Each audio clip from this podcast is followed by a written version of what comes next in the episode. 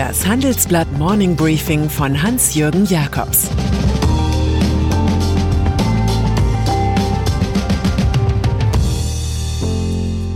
Guten Morgen allerseits. Heute ist Dienstag, der 4. August, und das sind heute unsere Themen. Schwarzer Peter bei Wirecard. Eine Provision für Donald Trump. Die Vertreibung des Juan Carlos I. Im Folgenden hören Sie eine kurze werbliche Einspielung. Danach geht es mit dem Morning Briefing weiter. Dieser Podcast wird präsentiert von HP und Intel. Was Mitarbeitern das Leben leichter macht? Die smarten Lösungen der HP Notebooks mit Intel Core V Pro Prozessor. Heute schon wie morgen arbeiten. Mehr dazu in den Show Notes. Wirecard. Mit unaufhaltsamer Dynamik läuft im Betrugsskandal Wirecard das schwarze Peter-Spiel innerhalb der Bundesregierung. Niemand versteht sich darauf besser als CDU-Matador und Bundeswirtschaftsminister Peter Altmaier. Als im Oktober 2019 Vorwürfe der Financial Times wegen angeblicher Scheinumsätze bekannt wurden, seien sofort Vorermittlungen gegen die Wirecard Wirtschaftsprüferfirma EY eingeleitet worden, schreibt sein Ministerium in einem uns vorliegenden Geheimpapier. Daraus wurde dann am 6. Mai ein förmliches Berufsaufsichtsverfahren durch die Abschlussprüferaufsichtsstelle APAS. Altmaier sagt selbstbewusst, die APAS hat sehr früh und zu jedem Zeitpunkt die notwendigen und richtigen Schritte unternommen. Die Finanzaufsichtsbehörde BaFin erscheint in der Verschlusssache seiner Behörde dagegen als fußlahme Truppe, die spät über Verdachtsmomente informierte. Kunststück, denn sie gehört ja auch zur Sphäre des Sozialdemokraten und Finanzministers Olaf Scholz. TikTok. In seiner Rolle als Dealmaker in Sachen TikTok scheint sich US-Präsident Donald Trump sehr wohl zu fühlen. Nachdem er zunächst die populäre chinesische Videoplattform in den USA partout verbieten wollte, gewährt er nun seinen Landsleuten von Microsoft 45 Tage Zeit, um die US-Aktivitäten von TikTok zu übernehmen. So wird das Geschäft in Sopranos-Manier gemacht, nicht ohne den entlarvenden Hinweis, dass ein substanzieller Teil des Preises an den Fiskus fällig sei. In China muss sich der gerade einmal 37-jährige TikTok-Eigner Zhang Jiming dagegen harsche Kritik anhören, weil er vor Washington eingeknickt sei. In seiner Dachfirma ByteDance haben übrigens Weltkapitalisten wie KKR, Softbank und Sequoia Capital viel Geld investiert. Fazit, während Trump den Blut- und Bodenkapitalismus auf Provisionsbasis einführt, läuft der Multilateralismus des Kapitals einfach weiter. Donald Trump Weniger gut sieht es für seine Trump Organization aus, dem in vierter Generation agierenden Familienimperium aus dem Bau- und Schauwesen. Die Staatsanwaltschaft von Manhattan unter Cyrus Vance plant offenbar den großen Zugriff.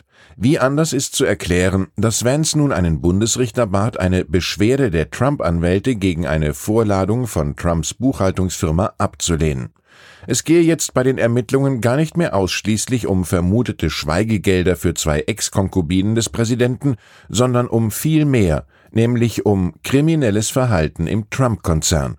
Schon 2019 war aufgefallen, dass Trump in der Vergangenheit den Steuerbehörden ganz andere Informationen über seine Geschäfte zukommen ließ als seinen Geldgebern.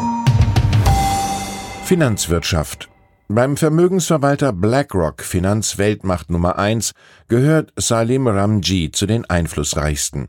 Er dirigiert die firmeneigenen Indexfonds, namentlich ETFs, und damit 4,6 Billionen Euro. Das ist deutlich mehr als das Bruttoinlandsprodukt Deutschlands aufweist. Mit meinem Kollegen Ingo Narrat redete der Manager über die Lage in der Corona-Krise, Jetzt haben wir bei den ETFs wohl den größten denkbaren Stress erlebt und wir haben den Test bestanden, sagte er. Die Poetik des Finanzkapitalismus drückt sich in der Anzahl der Nullen aus. SPD. Ganz so wie die früheren Juso-Vorsitzenden Gerhard Schröder und Andrea Nahles plant Kevin Kühnert die große Karriere innerhalb seiner Partei. Nach der Ruhe der Covid-Tage drängt sich der 31-Jährige jetzt mit der zuerst vom Tagesspiegel ventilierten Meldung auf, er gebe im November sein Amt ein Jahr früher auf und kandidiere 2021 für den Bundestag. Der noch Juso-Chef, der auch stellvertretender SPD-Chef ist, will im Berliner Wahlbezirk Tempelhof-Schöneberg antreten. Zwar kann der gebürtige Berliner Kühnert weder ein abgeschlossenes Studium noch eine Ausbildung vorweisen, wohl aber politisches Talent. Womöglich sieht man ihn demnächst nächtens an den Zäunen des Bundeskanzleramts rütteln und rufen, ich will hier rein. Spanien. Was ist ein König, wenn er kein Vater ist? fragte Gotthold Ephraim Lessing. Was ist ein Held ohne Menschenliebe? Nun, das ist so jemand wie Juan Carlos I., von 1975 bis 2014 Spaniens Monarch, der nun das Land nach einer Kette von Korruptionsvorwürfen mit unbekanntem Ziel verlässt.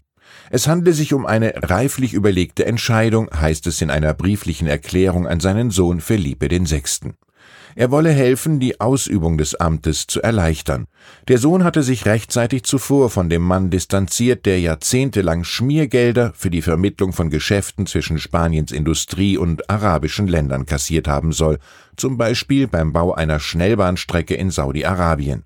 Seine Ex-Geliebte, die deutsche Geschäftsfrau Corinna zu Sein-Wittgenstein, plauderte gegenüber einem Polizeioffizier aus, Juan Carlos I. habe im Palast mit kindlicher Freude eine Geldzählmaschine bedient, für die wird er im Exil kaum mehr Gebrauch finden.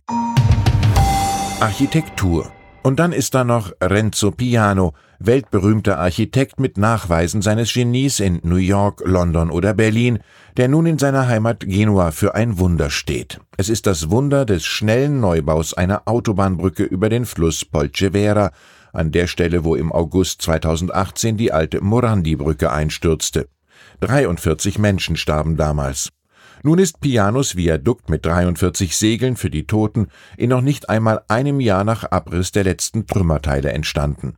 Das ist für italienische Großprojektverhältnisse ein geradezu sagenhaftes Tempo. Gestern wurde das Bauwerk offiziell eingeweiht. Er hoffe, dass die Brücke von den Menschen geliebt werde, sagt der 82-jährige Architekt, sie möge tausend Jahre stehen, Brücken hätten nicht das Recht einzustürzen.